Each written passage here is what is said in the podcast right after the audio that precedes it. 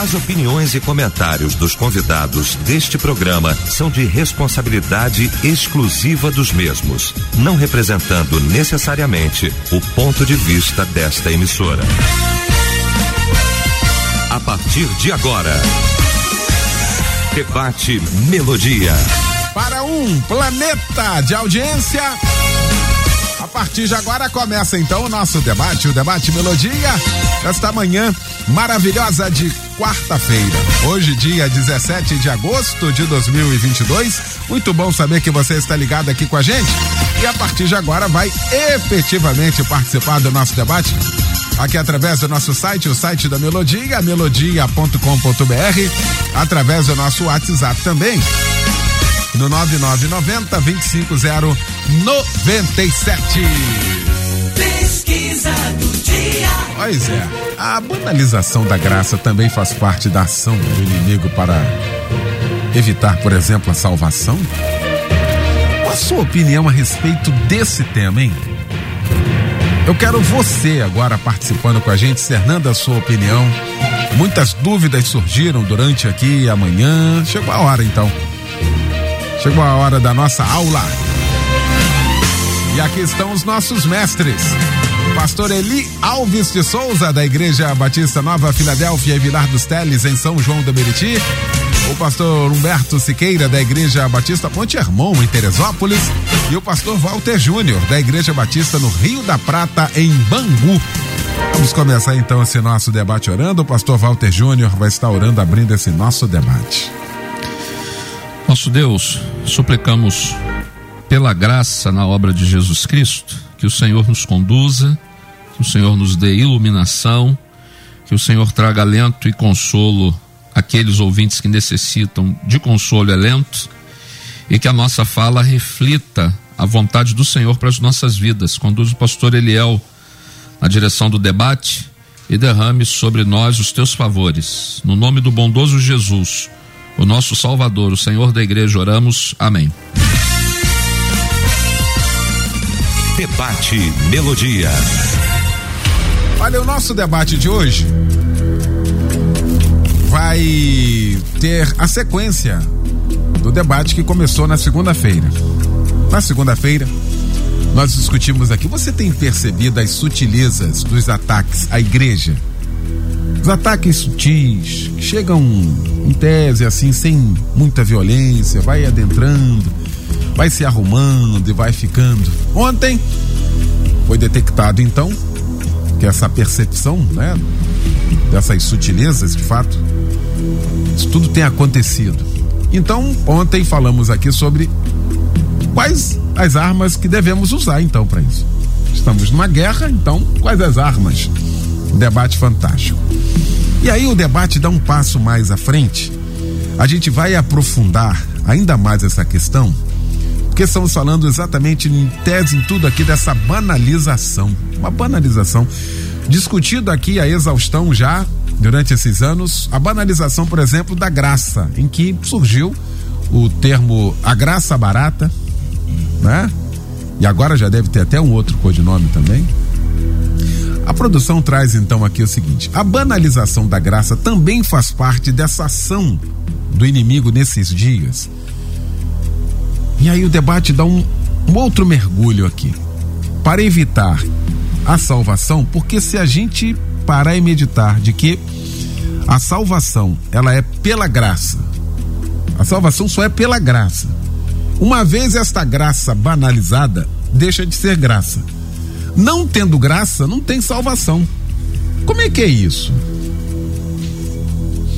E aí? Como é que a gente fica? Tal qual a fé. Existe uma outra maneira de adquirir fé, não sei pela palavra, ouvir da palavra? Olha, vamos pro debate logo, porque tem muita coisa pra gente tratar nesta manhã. Eu acho que eu abençoei a vida dos debatedores aqui. Muito. Né? Vamos lá, só tem fera aqui, meu irmão. Isso aqui a gente pode virar. Daqui a pouquinho a gente vai falar sobre células tronco aqui. e vai ser um debataço aqui. Começa com o meu querido mano, meu irmão, Pastor Humberto Siqueira. Como é bom, viu? Que tranquilidade um tema desse, confesso. Da complexidade do tema hoje, eu confesso, e Deus é minha testemunha, o Espírito Santo também. da minha paz de espírito em trazer um tema desse com a mesa que aqui está. Sinceramente, confesso. O que é muito bom. Bom dia, irmão. Bom dia, meu mano querido. é muito bom estar aqui nessa manhã, junto de e, e, literalmente ao lado de amigos, né? Isso é muito bom, debater um tema teológico que não é fácil, extremamente bíblico, mas fico muito tranquilo por estar com o Walter e com o pastor Eli com quem sempre aprendo aqui, também como você, falo com sinceridade de coração e aprendo mesmo. E fico tranquilo também, porque toda a bobagem que eu disser aqui, vocês três vão consertar. e é possível que eu as diga. Vou tentar não fazê-lo. Ao ouvinte também, bom dia. Ah, muito bom. É, de vez em quando eu dou esse conselho aqui, né, para mandar mensagem para pessoas. Aí agora tá rápido para mandar mensagem. Pedir para assistir esse debate, porque eu acho interessantíssimo. O tema a meu juízo, ele é vital para a saúde espiritual, para o entendimento, porque a gente cansa de ouvir certos textos bíblicos, né? Usados de maneira tão é banalizada às vezes, né? O texto é bíblico, é literal, é forte, mas as pessoas de tanto usarem fora de sentido e fora de contexto, banaliza. E uma das palavras, das frases que nós mais usamos, que é, é parafraseado do texto bíblico, é que o povo perece por falta de conhecimento. E aí está uma falta de conhecimento, um, um assunto que se nós não conhecermos, nós teremos extrema dificuldade. E quando eu pensando no tema, já antes, obviamente, eu vou por um caminho aqui fácil para tentar ajudar o ouvinte, né, de maneira não complicada, é, por algo que eu penso com relação à graça. Respondendo à proposta do debate, da produção, eu diria que essa é uma daquelas coisas que o diabo usa como oportunista que ele é. E muitas vezes ele nem precisa usar porque somos nós mesmos que fazemos isso. Muitas vezes, quando se diz respeito ao que nós banalizamos no Evangelho, na palavra de Deus, o diabo não precisa fazer nada. Não é nós é que nos confundimos, mas ele é um aproveitador. Eu costumo dizer que na linguagem poética de Jó, ele responde para Deus, né, que vem de passear pela terra. Na linguagem mais comum de Pedro, ele está ao nosso derredor, não é? Bramando como leão buscando a quem possa tragar, rugindo como leão buscando a quem possa tragar. Então, eu penso que é exatamente isso. O diabo fica esperando uma oportunidade exatamente para se aproveitar. E essa, com certeza, é uma delas. É falta de conhecimento, é ignorância, é uso inadequado do, do tema. Então vamos lá. Qual o caminho que eu acho aqui para a gente entender essa questão da banalização da graça, que acontece mesmo, não é? As pessoas banalizam uma graça quando não entendem o que é a graça. E aí, vai parecer uma forma simplória, mas eu resolvo da seguinte maneira: com texto. Efésios 2, 8, 9, quando Paulo vai dizer, que é o texto clássico, não é? que a salvação vem pela graça, não por obras. E aí, a frase que eu quero usar aqui, dom de Deus.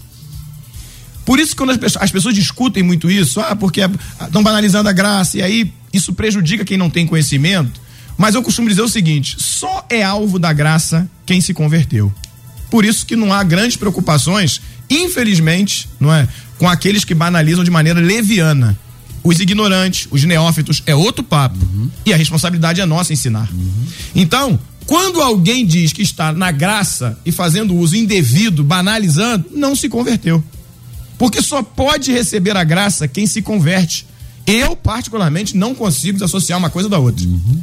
Ah, não tem como uma pessoa se beneficiar dessa graça se ela não se converter. O texto vai dizer de Paulo aos Efésios que vem de Deus, é dom de Deus, não por obra. Você falou muito bem aí, sustentou pela fé. Então perceba que eu preciso crer em Jesus Cristo como Salvador. Aí a defesa. Se alguém crer em Jesus Cristo como Salvador, se é uma conversão genuína, eu não estou falando do apelo feito na igreja, que é lindo, que é maravilhoso, que o cara aceita, é uma festa na igreja, que as pessoas acham lindo, eu também acho. Embora discorde da palavra apelo, mas eu entendo como funciona no senso comum. Não é isso que eu estou falando. É o Efésios 1,13. É quando a pessoa de fato se converte, só quem sabe é Deus e o Espírito Santo. E aí Paulo diz que essa pessoa é selada pelo Espírito Santo. Aqui para mim tá a solução do problema, Eliel. Quando alguém se converte de verdade, não é? E aí só Deus conhece o coração e sabe se aquela conversão ela é genuína. O Espírito Santo passa a habitar nessa pessoa e ela é selada. Eu particularmente aí dá pano para manga. Ainda bem que tem três batistas aqui, né? A menos que. a menos que. Mas pensando por um caminho de segurança da salvação, eu não posso é, aceitar que o Espírito Santo, que Deus, vai selar alguém com o Espírito Santo que ele sabe que não se converteu. Que a pessoa está só pela emoção. Então eu sustento pela segurança da salvação E aí vem aquelas frases que as pessoas ficam banalizando: ah, uma vez salvo, salvo para sempre. Sim, se foi por Deus, se foi pelo Espírito Santo, eu acredito na segurança. Porque só se arrepende quem erra. E Deus não se arrepende. Aquilo é uma linguagem antropopática, né, de, de Gênesis. Só se arrepende quem erra. Eu não, eu entendo que Deus não erra. Então, quando Paulo diz que a pessoa é selada, é porque Deus sabe que ela se converteu. É quando você tem convicção que você está fazendo. E aí Deus, vendo o coração e a certeza que aquela pessoa se convenceu, Efésios 1:13, essa pessoa é selada. Uma vez convertida, aí sim ela é alvo da graça de Deus, porque ela não merece, não há nada que nós façamos que possamos merecer a salvação. Aí ela é alvo da graça. Então ela não é escrava de lei, ela não está sendo salva por cumprimento de lei ou por medo da lei, porque nós somos assim. Como você sabe tanto quanto eu, que o direito pela sua pelo seu poder coercitivo, as pessoas cumprem muita lei por medo. E não é o caso da salvação. A salvação vem pela fé, ouvi, acreditei e aí eu me converto. Me converti, essa graça que vai me alcançar. Então eu não acredito que uma pessoa convertida faça uso da graça de maneira indevida. Pastor Walter Júnior, bom também tê-lo aqui, meu mestre, meu professor. Bom dia. Bom dia, Léo. Bom dia aos irmãos da mesa, o pastor Eli, a Humberto, você e aos ouvintes da Melodia no mundo inteiro, acompanhando o tema tão tão interessante para nós, eu, eu diria mais interessante, determinante para nossa história, para paz de espírito e para nossa paz com Deus, né? Ah, uma coisa, meu juízo, é discutir a salvação em tese e uma coisa é ser salvo. Então, assim, ser salvo, como é que é ser salvo? Eu acho que a salvação é adquirida, recebida pelo homem por três caminhos distintos. Existem três partes aí. É preciso a Bíblia, é preciso a fé que vem do homem e é preciso a graça que vem de Deus. Então você só é salvo. Veja que nenhum texto diz assim: a salvação é, mas a salvação é por meio de, é pela, mas não diz a salvação é, porque a salvação ela se estabelece em tese nesse composto eu preciso da Bíblia, porque é, é, por meio do conhecimento da Escritura, eu preciso da graça de Deus e eu preciso ter fé. Preciso ter fé, preciso ter arrependimento. Então aí está selada a salvação. E eu fecho com Humberto quando fala a partir daí da segurança da salvação. Pessoas que leram a palavra e a fé vem pelo ouvir e ouvir a palavra. Então, essa pessoa ouviu a palavra, ela tem fé e Deus derramou sobre ela a sua graça. Graça que foi derramada sem medida, a partir do momento da ministração do Espírito Santo no dia do Pentecoste, lá em Atos 2, o Espírito derramado sobre toda a carne. Então, Espírito derramado, graça de Deus, fé e palavra. Por isso, pregamos a Bíblia para que gere fé e a pessoa receba a graça. Pronto, assunto resolvido, você está salvo. Porque quem tem esse composto, leu a Bíblia, arrepende de pecado, procura santificação, se filia ao corpo de Cristo. Então, todos os elementos necessários estão estabelecidos para que esta pessoa, à luz da Bíblia, tenha segurança da salvação. Deus não erra, Deus não falha, em Deus não há mudança nem sombra de variação. Então veja, eu não estou discutindo aqui se é calvinista, uhum. se é uhum. arminiano, porque a questão não são ah, estruturas humanas teológicas, mas aquilo que a Bíblia apresenta como elementos que são basilares para a salvação. Então o ouvinte que ouve a gente, Puxa, Walter, como é que eu entendo esse negócio da salvação? A Bíblia é através dela que você vai conhecer o plano de Deus, você precisa da graça de Deus que já foi derramada, precisa você ter fé na palavra e na graça, então a salvação se opera na sua vida. Ponto. Agora, o outro lado é a banalização da graça. Essa banalização da graça, entendo, Eliel, já é um outro lance. Já é a instituição, igreja, mexendo em valores teológicos. Já é a igreja, o púlpito, os pastores, os líderes de célula, os professores da escola bíblica dominical tentando dar um jeito para arrumar a coisa errada e aí a, a graça fica fica um negócio de graça é graça, mas não é de graça. Foi caro demais. É o sangue de Jesus, é o seu arrependimento, é a sua fé, é, é, é, o seu, é a sua metanoia, é a sua transformação. Só que a gente tende a pegar os valores do evangelho e acomodar na minha vida para que pouca coisa seja mexida, para que eu continue do mesmo jeito que eu estou. Há um hino no cantor cristão, inário mais tradicional dos batistas, da Convenção Batista Brasileira, mais antigo, é, tem um hino 266, que ele diz assim: Tal qual estou, eis-me Senhor. Então, venha como você está para Jesus, mas você não pode permanecer como você veio. É preciso transformação.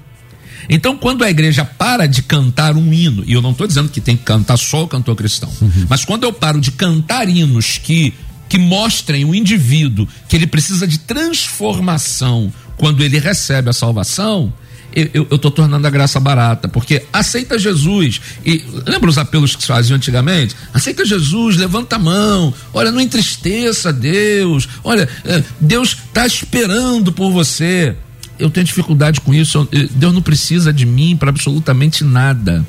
Ah, eu, eu, eu, eu, eu é que preciso dele. Então essa graça barata, ela começa num apelo mal feito, ela acontece num convite, por exemplo, culto.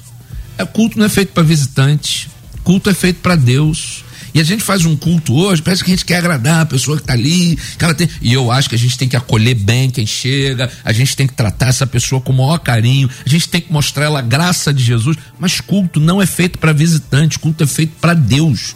E culto para Deus é para agradar a Deus, é do jeito de Deus. Isso também é graça barata. Porque eu inverto a mão, eu troco o culto que seria para Deus, passa a ser para o indivíduo. É um culto que eu gosto, que eu agrado nem tudo que acontece no culto da minha igreja, onde eu sou pastor, estou falando da minha igreja como qualquer outro membro. Eu, eu, eu, eu, eu faria diferente em algumas coisas, mas não é para mim, é para Deus. Não é nem para irmão, não é para fulano, então é para Deus. Então eu faria diferente, mas não é para mim. Então a gente inverte as coisas, a graça fica barata do ponto de vista institucional. Aí é o problema. Quando o indivíduo não entende que é a fé e o arrependimento dele, a Bíblia e a graça de Deus, ele ouve a instituição, ele entra no campo da graça barata e ele não, ele não entendeu nada de salvação, isso não se operou na vida dele, isso não aconteceu na vida dele. Então, o indivíduo que está consciente da Bíblia, da fé, do, da fé e do arrependimento e da graça, é batata, não tem erro. Agora, quando eu escuto uma instituição que negocia valores, essa pessoa corre perigo. Pastor Eli Alves de Souza. Que presente tê-lo aqui, mestre. Como sempre, bom dia. Amém. Graças a Deus. Eu estou sendo aqui alimentado, viu? Muito bom. É, vem Humberto, traz uma palavra extraordinária. Vem o Walter e consolida, né? e a gente fica aqui Amém. maravilhado. Eu, eu vou dizer uma coisa para você. A, a, gente glorifica muito pelos textos e pela, pela, pelos temas que vão surgindo, porque nos alimentam sobremaneira. Eu fico sempre imaginando assim as pessoas que estão do outro lado, como vão sendo agraciados com esse trabalho, com a revelação da palavra. Que a preocupação é mostrar aqui o que que a palavra está falando. Uhum.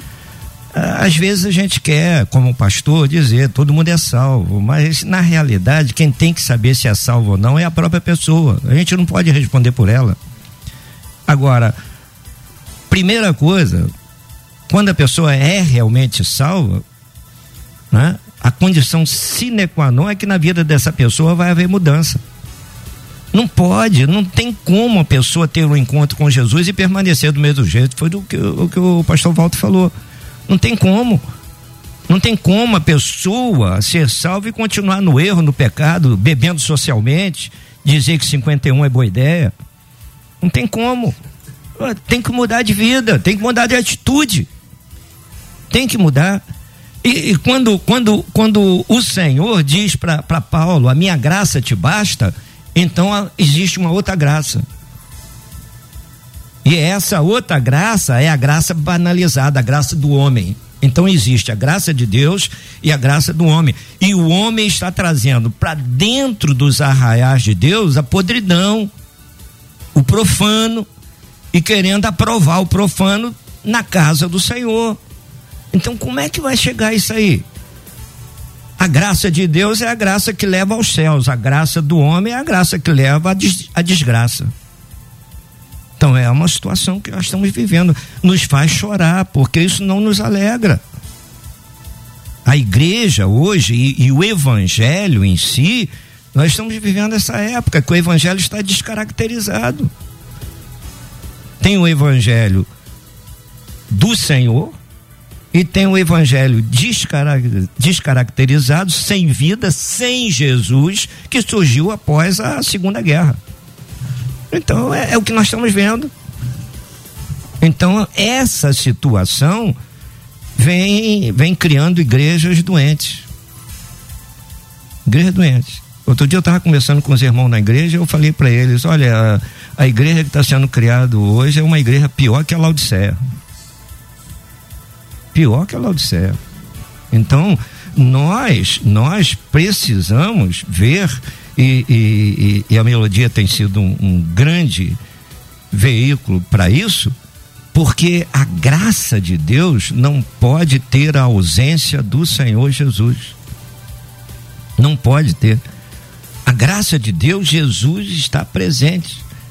A salvação, né, é pela graça em Cristo.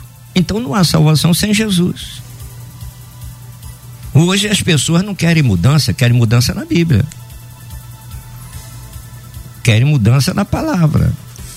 Então a Bíblia é que precisa mudar, não o homem. E a mudança precisa ser em nós. Em nós. A cada instante nós precisamos fazer um autoexame e ver. Como Davi disse, Senhor, vê se há em mim algum caminho mau e guia-me pelo, pelo caminho reto, não é? Então, a preocupação de Davi em estar em verdadeira intimidade com Deus, não uma intimidade paliativa, supérflua. Então, o Senhor não quer isso. A, a, a, hoje nós estamos vendo né, aí um, um, um, uma graça é, em conformidade com o mundo. Então, a graça que traz o mundo para dentro da igreja. Dentro da igreja. Eu gostei quando, quando o Walter falou ali que nós não fazemos culto para agradar a Deus, ou agradar o homem, é para adorar ao Senhor. Adorar. Então a igreja não pode fazer sistema para agradar quem vem. O culto não é para isso. Até a cor da igreja é mudada para agradar quem vem.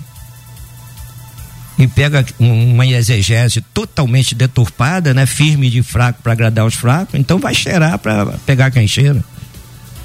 Aonde está escrito isso na Bíblia? Vai adulterar porque o outro está adulterando, vai ganhar o adúltero. Essa é a grata, graça banalizada. Então, aonde a Bíblia está mandando nós voltarmos às práticas do pecado para ganhar quem está no pecado? Aonde? Aonde ele pegou respaldo nisso aí? Eu nunca vi na Bíblia um versículo que diga que o crente, o salvo, possa viver de qualquer maneira. Uma vez salvo, é salvo para sempre? É, eu creio. Mas ele vai sendo conduzido a uma vida de santidade. O que é vida de santidade? É vida de comunhão com Deus, é viver debaixo da graça. Agora, como é que a pessoa diz que é salvo e, e tem saudade do pecado? Ué, quem saiu do Egito e estava no deserto e não perdeu a saudade do Egito, ficou no deserto. Não chegou a Canaã. E como é que a pessoa pode ter esperança de chegar a Canaã pensando no Egito? Não tem como. Então são coisas que hoje nós estamos vendo e, e a culpa maior não é dos liderados. A culpa, a culpa maior está na, nas costas dos líderes porque a permissividade das coisas erradas dentro da igreja é culpa dos líderes, que fazem vista grossa e ainda aprovam. E aprovam. Então, eu fico imaginando quantas coisas horrendas estão aí para acontecer e serem aprovadas e as pessoas ainda têm o disparate de chegar e dizer que é propósito de Deus. Aonde? Aonde Deus tem propósito? Nisso aí. A Bíblia diz, olha, o próprio Senhor Jesus diz: a minha casa é para ser chamada casa de oração, mas vocês estão chamando, fazendo a minha casa de covil de salteadores. Então, culto é coisa séria. Outra coisa que eu vejo, pastor Elião, tem palco e altar. E na casa do Senhor tem muitos querendo transformar o altar em palco. As, pessoas sobem para o altar para aparecer. Pessoas que não podem estar ali. A gente vê lá no Antigo Testamento e as pessoas dizem, ah, é, é judaizante. Sou não, eu sou, eu sou na palavra. Então, dentro da palavra, quando o sacerdote saía do altar e ia para fora do arraial para levar os restos do que foi oferecido, para voltar para o altar, ele não podia voltar do mesmo jeito, ele tinha que trocar até a roupa.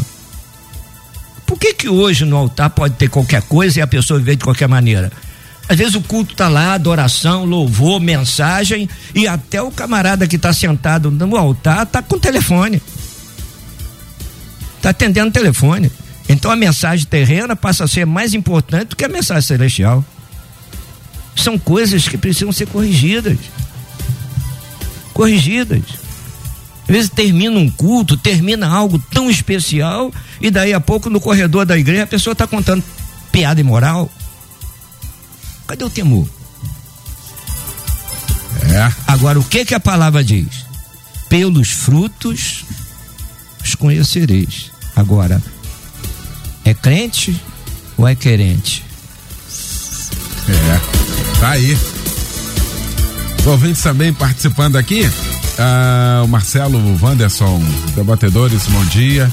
Ah, o inimigo vai usar todas as armas para obter seus objetivos, diz aqui. Obrigado, querido, pela participação aqui com a gente. Um abraço, meu amigo pastor Acimar Almeida. Aquele abraço, queridão. Deus te abençoe. Ainda o Berriel também, a graça mal administrada, mal administrada e mal entendida nos dá a falsa sensação de que podemos fazer tudo, pois Deus perdoa por sua graça, diz aqui. Obrigado pela participação. Ah, ele, infelizmente, alguns estão usando o púlpito para massagear o ego das pessoas.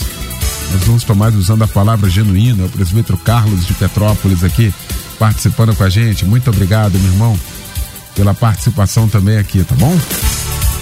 Ah, o inimigo não precisa se esforçar muito, porque alguns líderes cristãos, entre aspas, colocou aqui, cobiçosos, já fazem o trabalho em trocar, em troca de algumas moedas de prata, distanciando alguns cristãos da salvação de Deus. A Sônia Maria dizendo aqui, obrigado aí pela participação também aqui com a gente.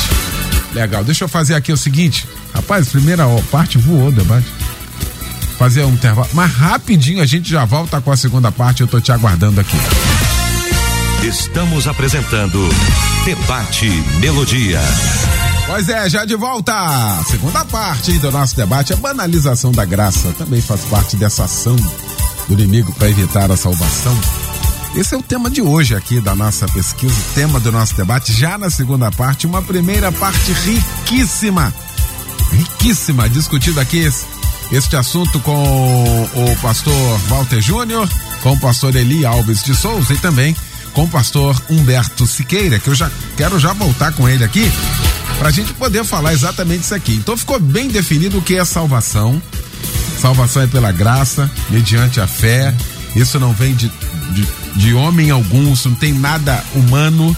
Isso é um presente de Deus. Ponto. Ponto. Beleza pastor Walter elencou aqui. Para se chegar aqui, três elementos: a palavra, que vai produzir fé, uma vez ouvido, a fé que eu passo a gerar em Deus, nessa graça eu obtenho a salvação, e aí, pastor Eli elencou aqui a praticidade disso. Sim. A prática disso. É isso não aí. é? E quando não, não acontece nada disso, acontece uma outra coisa muito parecida vou usar a palavra do pastor Eli, descaracterizado. E aqui reside o problema. Não houve conversão. Não houve. e aí tá todo mundo lá. E aí é. tá todo mundo lá achando que. É isso aí. É que é sal. Esse é o problema. Esse é o problema. Então o X da questão é, é. esse aqui. O pastor Eli usou a palavra que eu quero trazer aqui, pastor Humberto, assim. Quem tem que saber isso é a pessoa. É. Porque se isso, se isso não for para eu dentro, dentro de dentro. como é que é isso? É. Eu fico, ah, será que eu vou? Ah, mais ou menos se eu vou, eu estou. Como é que é isso, pastor é. Humberto? E é uma questão que uma frase simples que eu aprendi cedo na adolescência na igreja quando me converti. Vida vida espiritual é muito pessoal, né? Você e Deus. Mas eu não estou dizendo isso aqui com relação à interpretação bíblica não. Eu estou falando com relação à experiência com Deus. E a responsabilidade é nossa. Nem o pastor tem condições de saber se a pessoa é salva ou não. Eu não tenho condições de saber se a minha mulher é salva ou não, se o meu filho é salvo ou não. Eu não tenho condições para isso. só quem sabe é Deus. E a pessoa, ela tem que saber. Agora, ela precisa saber a luz da palavra de Deus. É o que já foi dito aqui por todos. Eu não posso acomodar a palavra à minha conveniência. É bem verdade tem muita coisa na Bíblia, meu irmão, que se eu pudesse, eu não viveria, não. Eu viveria segundo aquilo que eu entendo. Mas não é assim, eu preciso cumprir a palavra. E erro nosso é quando nós queremos adaptar, adequar a palavra à nossa conveniência. É o que a gente costuma dizer aqui, né?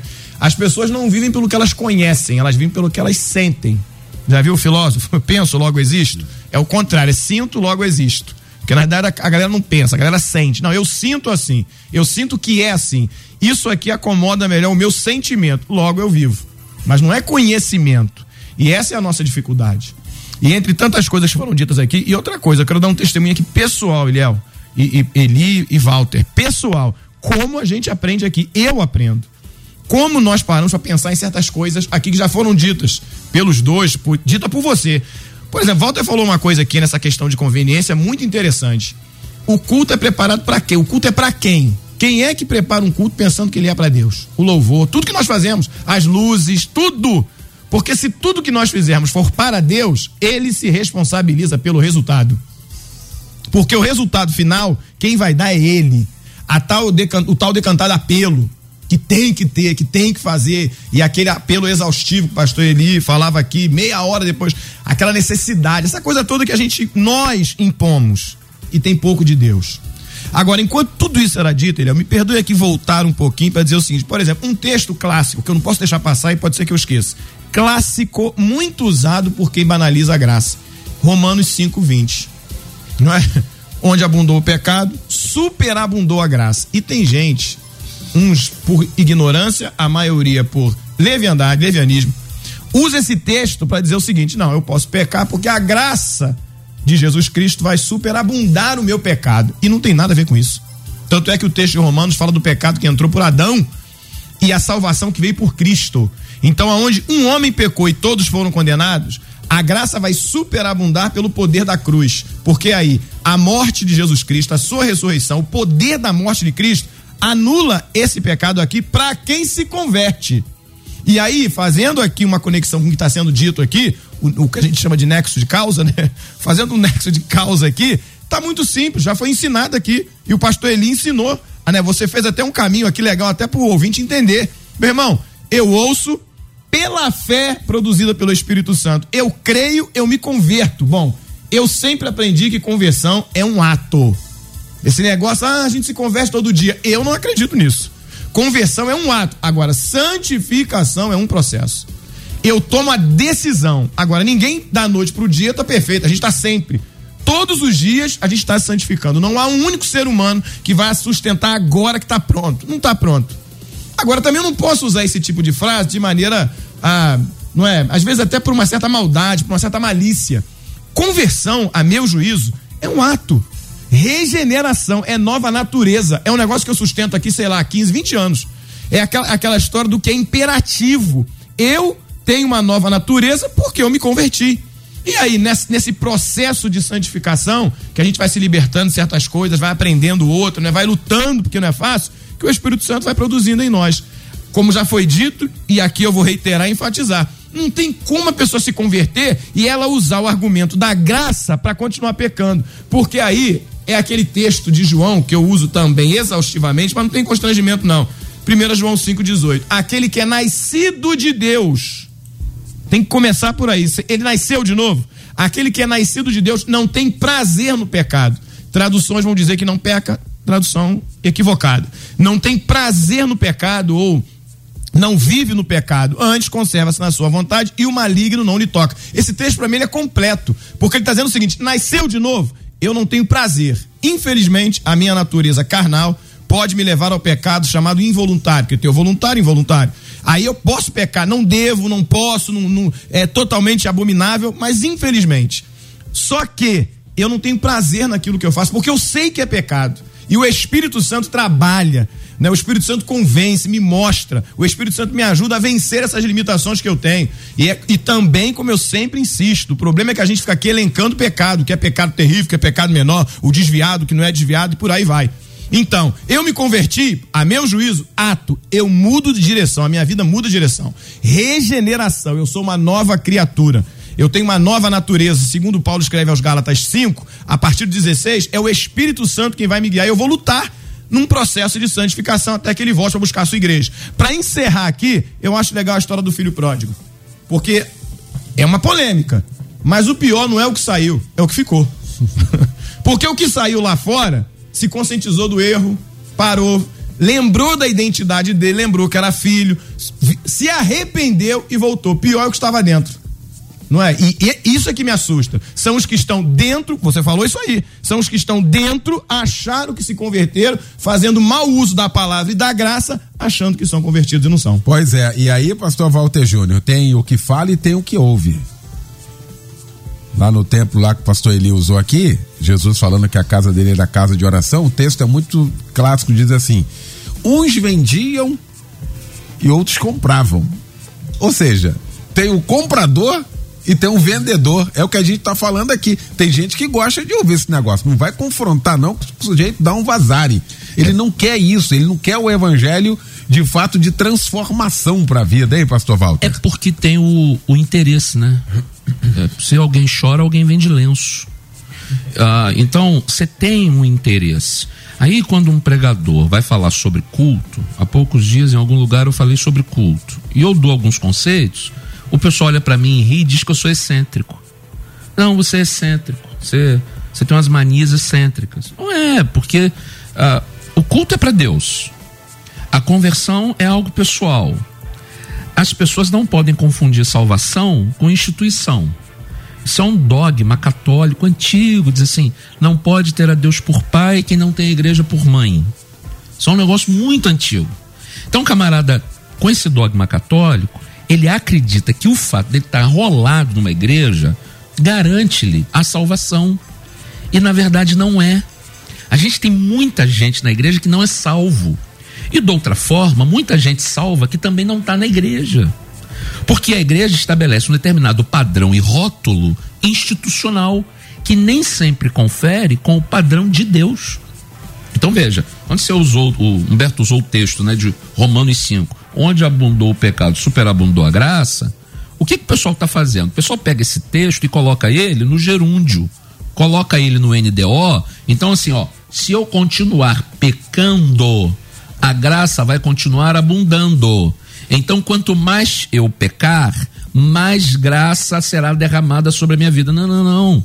Paulo está fazendo uma discussão em tese, ele está escrevendo uma carta, gente. Ele não está conversando com o pecador, ele está falando do conceito do pecado e do conceito da graça. Ele está dizendo assim: ó, não fique derrotado. Se você está vindo de uma realidade de muito pecado, não fique preocupado, porque a graça de Deus ela vai superabundar no pecado que você cometeu. O apóstolo está falando do conceito de pecado, não o gerúndio do pecado, não o ato contínuo. Porque quem vive no ato contínuo não está salvo.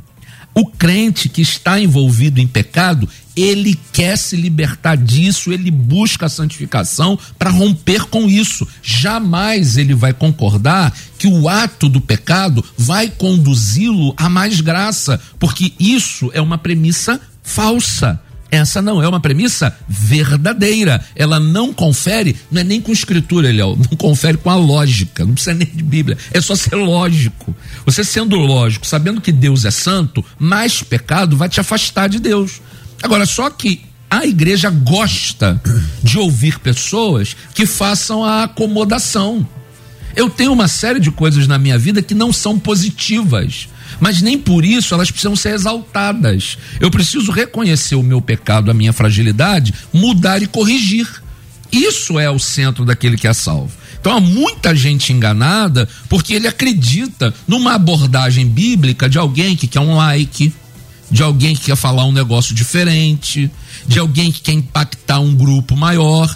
E a igreja fica sendo aquela igreja que acolhe mais pessoas. Há, há uma coisa que que o Humberto fala da gente aprender no debate, e eu vou falar do meu aprendizado hoje. Pastor Eli falava assim: sua igreja está sendo formada hoje, uma igreja pior que a igreja de Laodiceia. E eu concordo com ele. Só que da mesma hora que eu concordei com ele, eu botei uma carapuça assim e falei assim: mas esse negócio é culpa minha, que, que só de pastor eu tenho 25 anos. Então, eu, eu, quando eu digo que a igreja tem um problema, a responsabilidade é minha. Quando a igreja do Rio da Prata tem um problema, eu sou pastor da igreja há 14 anos, Eliel. Uhum. Então, se eu falar mal da igreja, eu estou falando mal é de mim. E tem alguma coisa errada em mim. Então, assim, eu, eu, eu, nós precisamos hoje parar, quando trata do assunto salvação, e para que tipo de evangelho a gente está pregando? Que tipo de evangelho nós estamos ensinando para o pessoal? E eu não estou falando nós, o, os outros colegas pastores que estão ouvindo, não. É, é, é, sou eu mesmo, porque eu me encontrei enquanto o pastor Eli falava. É, eu concordo com o pastor Eli, mas eu tenho 25 anos de pastor. Então, se tem alguma coisa errada, se está sendo gerada uma igreja equivocada, eu estou me tirando nesse meio aí. Eu estou nessa confusão. Então, que tipo de evangelho eu vivo na minha vida? Como é que é esse negócio da graça de Deus na minha vida pessoal? Porque talvez eu estou dizendo uma coisa, transmitindo outra, e isso fica incongruente. Então, ele, a, a, a riqueza e a pluralidade de possibilidade de análise do debate são inúmeras. Agora, você ouvinte, só não confunda. Quando Paulo fala de pecado e da graça de Deus que transcende, ele não está te conduzindo a continuar pecando. É para você romper e saber que, independente do que você fez para trás, a graça de Deus é suficiente. Muito bom. Ah, deixa eu pegar aqui, nessa mesma esteira aqui, pastor Eli, para pegar um outro versículo que é sacado na hora dessa, para falar ah, que o meu poder se aperfeiçoa na fraqueza. Aqui, eu quero pegar exatamente isso aqui, porque esse é um outro texto que muita gente se agarra o sujeito detectou o problema, sabe que tem a fraqueza. Eu fiz um debate um dia desse falando assim, tá, e a partir daí, o que, que você faz? Mantém assim? Não, foi, ainda coloca a culpa em Deus, hein? Não, foi ele que me fez assim. Aí vai piorando o negócio e outra, com fundamento bíblico, mas completamente errado. Como é que é isso, pastor Eli? Vamos começar no Antigo Testamento. Isaías 45, 2 diz assim: O que está torto, Deus conserta. Então não vem de Deus essa história de que nasceu torto e morre torto. Agora, para se consertar, ou para ser consertado, é preciso que a pessoa queira. Deus age no querer do homem. É o ponto fundamental. Salvação é quando o homem quer. A salvação é outorgada a todas, é um presente a todos. A graça é um presente oferecido a todos. Mas é preciso que o homem queira. E existe todo esse processo que a gente está conversando aqui desde o início. Não é verdade? Uhum. Até quando a gente fala de pecado, João, lá nas epístolas, fala assim: é, se alguém diz que não tem pecado, esse tal é mentiroso, então não é santo. É mentiroso. Agora, o crente pode pecar? Não. Essa ideia de pode pecar dá uma ideia de permissividade. Então, o crente não pode pecar. João está dizendo que o crente ainda está sujeito ao pecado, ainda está propenso ao pecado. Pecado não dói. Pelo contrário, pecado é algo muito atrativo. E o inimigo bota lá as bancas de 1,99, os banquetes dele, para atrair de qualquer maneira a pessoa qualquer maneira. Então é preciso que nós tenhamos muito cuidado. Muito cuidado. E quando a palavra vem falar para nós, aí no Novo Testamento, vem dizer para nós lá: é, eu sou fraco, mas quando. Aí Paulo diz: quando eu sou fraco, eu sou forte. É, como é que história é essa? Como é que eu sou fraco e sou forte? Porque o crente, quando ele se sente fraco, qual é a atitude do verdadeiro crente? É buscar a face do Senhor. E quando a gente busca a face do Senhor, Ele nos fortalece. Então Paulo está mostrando isso aí para nós. Eu não sou fra... eu não sou, não sou forte em mim mesmo. Se eu quero ser forte, eu preciso ser revestido pela graça do Senhor.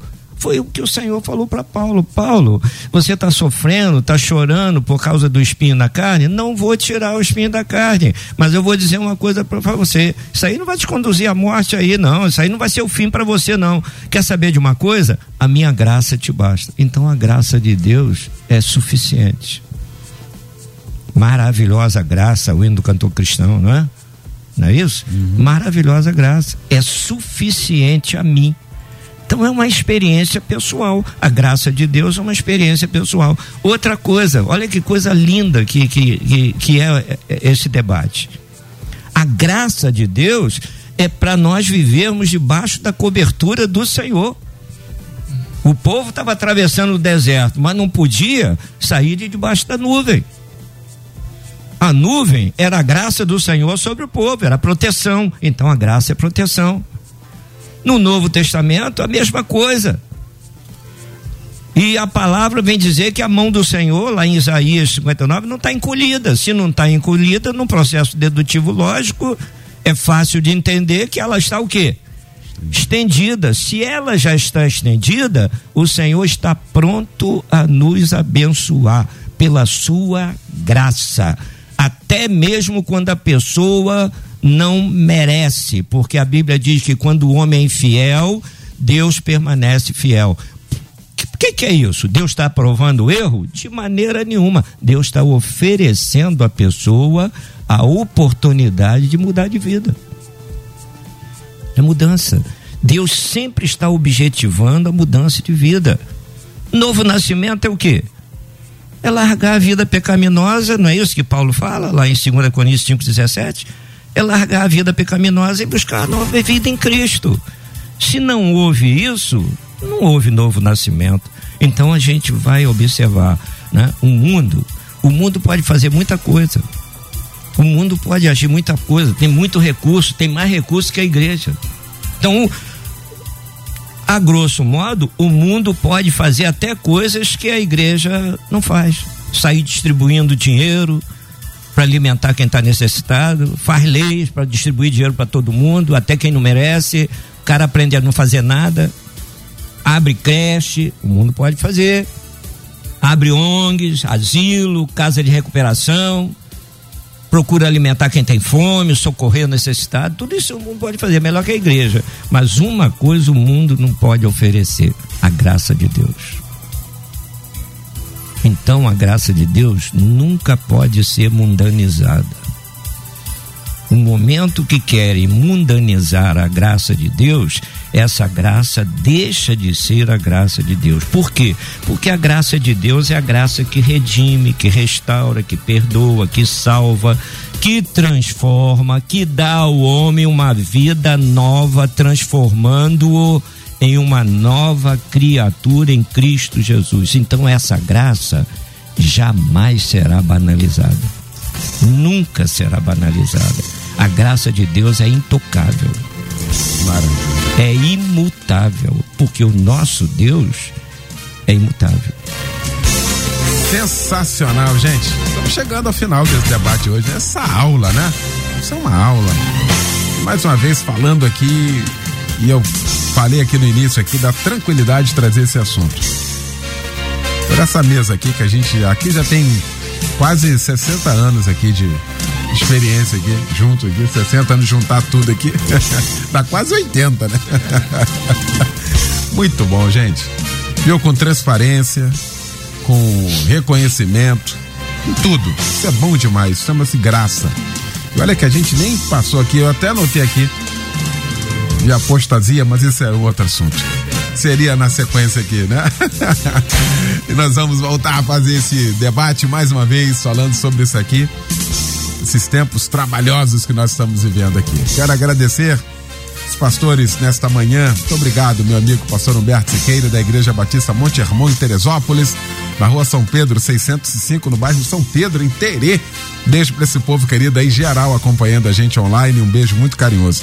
Meu mano, que fica para nós de reflexão, hein? Sensacional. A nós, pastores, a responsabilidade de ensinar não ensinar de uma maneira que as pessoas não possam entender que é possível. Porque às vezes a gente fala de uma maneira também como se, como se fosse impossível viver a vida de Cristo. Uhum. E tem muita gente que desiste. Ah, é assim? Então eu não vou conseguir fazer, eu vou embora. Então tem que ter equilíbrio para ensinar as realidades da vida cristã. E uma coisa importante, não terceirizar, não culpar os outros, né? Adão e Eva fizeram isso lá no Éden. E eu usei o texto de Romanos aqui porque é isso que Paulo está dizendo. Adão errou, pecou, mas Jesus Cristo morreu na cruz e anulou o pecado dele como condenação sobre as nossas vidas. Então não dá nem mais para culpar Adão. porque Jesus resolveu o problema. A responsabilidade é minha de me converter e vencer o pecado. Maravilha. Um beijo nas meninas. Obrigado. Beijo em casa também, irmão. Pastor Walter Júnior, da minha querida igreja Batista no Rio da Prata, em Bangu, na Rua dos Limadores 866, irmão. Que fica para nós de reflexão, hein, querido? Adão não tem culpa, a culpa é minha. Uh, eu vou embora com esse barulho e pedindo a Deus que o nosso evangelho pregado seja correspondente ao que a Escritura diz, né? Para que possamos produzir crentes maduros, equilibrados, conscientes da salvação, mas não enganados sobre uma fé barata, vazia, sem a graça de Jesus. Que Deus nos abençoe, que a melodia continue sendo porta-voz do Evangelho para abençoar a todos aqueles que a ouvem. Um beijo grande, Eliel. Maravilha, outro beijo, meu pastor querido, pastor Walter Júnior, pastor Eli Alves de Souza, da minha Igreja Batista Nova Filadélfia, em Vilar dos Teles, na Avenida Comendador Teles, 2237, no Vilar. Meu pastor querido, que fica para nós de reflexão, hein, pastor Eli? Eu creio que foi muito proveitoso. Creio que quem pôde ouvir e prestar atenção foi abençoado e aprendeu que nós não podemos banalizar a graça de Deus, porque a banalização da graça forma uma igreja apóstata e coloca o homem como se fosse um Deus. O homem sendo superior a tudo e resolvendo tudo. Hoje a gente ouve até pessoas falarem: a minha igreja e quando é a minha igreja, deixou de ser a igreja do Senhor Jesus. Tá aí. Sensacional, né? Obrigado, Luciano Severo, Simone Macieira, Michel Camargo, Léo dos Santos. A gente volta logo mais às 10 da noite, hein? Tem o nosso Cristo em Casa pregando o pastor Rivelino Márcio, da comunidade cristã Betesda em Itaguaí. Logo mais às 10 da noite, tem o nosso Cristo em Casa aqui na nossa melodia, tá bom? Deus abençoe a todos. Vem aí o Edinho Lobo com a Débora Lira. Eles vão comandar a partir de agora o Tarde Maior aqui na nossa melodia. Deixa eu só agradecer aqui a Selene Araújo Barcelar de São Gonçalo participando com a gente, o Wallace Barreto de Silva Jardim, também aqui o Antônio de Aldeia da Prata em Manilha. Muitas participações maravilhosas e o tempo vai correndo, né? A gente vai linkando aqui um assunto com o outro aqui para que a aula seja assim dentro de uma perspectiva, uma aula completa no sentido do tema, né? Sem querer nunca exaurir, imagina exaurir um tema desse. A gente vai voltar nesse assunto, ainda tem muita coisa ainda para falar sobre isso aqui no nosso debate, tá bom? Deus abençoe a todos. Uma ótima quarta. Boa tarde. Obrigado, gente. Amanhã você ouve mais um Debate Melodia.